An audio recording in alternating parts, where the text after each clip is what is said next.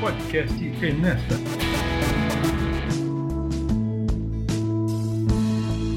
Oi, eu sou o professor Jover Filho, vou falar um pouco sobre redação. Tenho como experiência de aula no nível fundamental, médio, cursinho e no nível superior. Desde 2000 eu fiz parte dos cursos de formação de corretor da Unicamp e trabalhei na correção do Enem e vou compartilhar um pouco com vocês sobre este momento que pode ser muito angustiante, mas também pode ser totalmente natural, que é o momento de produzir uma redação. O que é produzir uma boa redação? Mais comum a gente escutar alguém dizendo: "Ah, eu sei o que dizer dizer, mas eu não consigo passar para o papel. Infelizmente, desculpe dizer, mas se não consegue passar para o papel, não sabe o que dizer. Porque dizer é eu falar ou eu escrever. A gente usa essa expressão. Então, uma redação, ela não tem que ter amarras Precisa, quantos parágrafos precisa ter uma boa redação? Ele pode ter um parágrafo só, um bom texto, né, uma boa redação. Não há problema nenhum. Como pode ter cinco, seis, oito, dez parágrafos? Posso quebrar meu texto em muitos parágrafos. Tudo depende da forma que eu quero dar para ele, contanto que o meu texto tenha fluência. Se eu, o que eu estou escrevendo é algo interessante, meu texto vai ter fluência. Meu leitor, corretor de vestibulares, vai ter a sensação de algo que é leve, começou e terminou sem perceber a passagem do tempo. Porque o texto, quando é ruim, ele é cansativo, ele dá voltas, ele diz, mas não diz, ele enrola. Então nós temos que ter em mente que um bom texto é aquele que tem fluência. Como que o meu texto pode ter fluência? Se eu tenho projeto de texto. Eu gosto de fazer uma analogia com relação a projeto de texto, que é quando a gente tem, por exemplo, que fazer o trajeto da nossa casa até a escola. Digamos que a gente more a mais de um quilômetro da escola e posso ir a pé? Posso ir a pé. Você perguntar um mineirinho, você tá lá em Belo Horizonte, você pergunta para o mineiro se dá para ir a pé para a China, ele vai falar, dá. Vai para a China? Dá. Demora mais, né, uai? Mas dá. A gente vai a pé para onde a gente quiser. A questão é o tempo.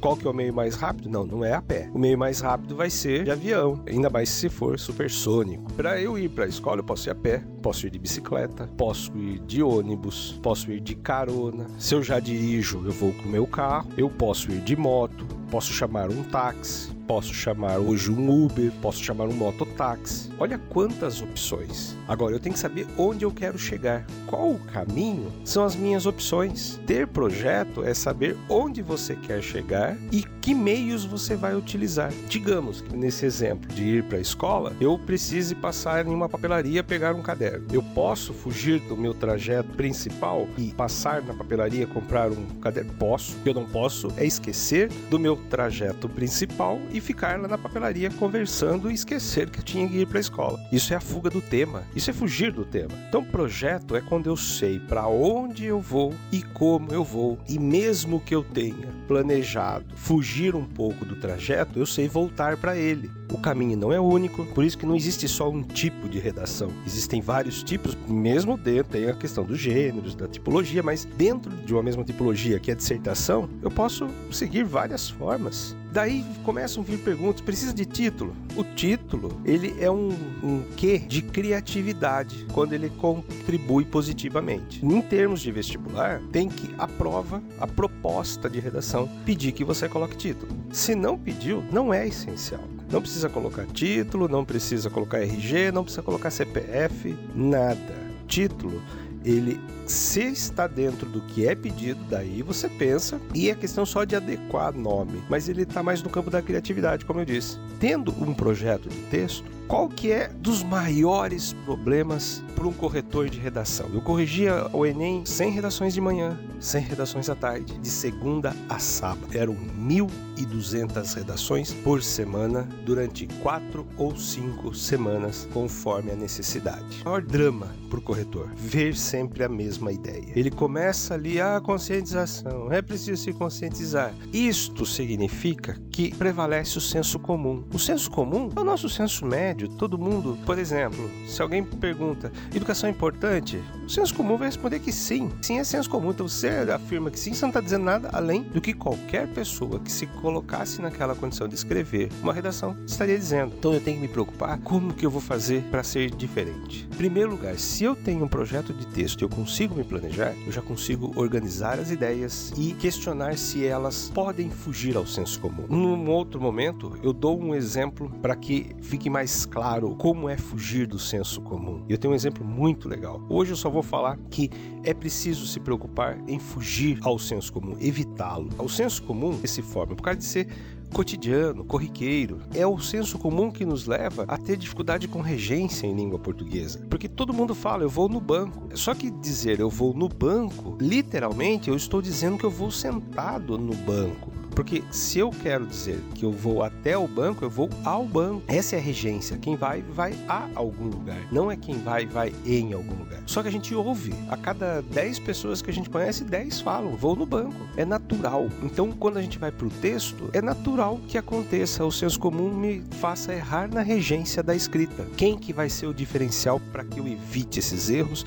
e que eu consiga fugir ao senso comum com maior tranquilidade? A leitura. Estar lendo sempre. A, a leitura ela é um ponto. Ah, é importante, todo mundo reconhece que é importante. Gasta com livro, né? O Brasil gasta com livro. O mercado editorial no Brasil é lucrativo, mas as pessoas, na maior parte, têm livro para guardar na estante, para dizer que tem livro e não para ter lido. Ler livro, jornal, ler artigos, revista, buscar pesquisas. Hoje em dia nós temos acesso à leitura com maior facilidade do que em outros tempos. É fazer uso da leitura. E como diz o escritor Rubem Fonseca, uma palavra puxa outra palavra e as ideias são assim. Elas vão se formando e a leitura faz com, com que eu consiga ter cada vez mais palavras, cada vez mais ideias, o vocabulário fica tranquilo para mim, a compreensão fica tranquila para mim, o senso comum fica para os outros. A gente consegue fazer algo que seja diferenciado porque a gente tem repertório porque a gente leu, porque a gente aprendeu. Posso propor um podcast comentando a obra de Machado de Assis, o quanto ela é interessante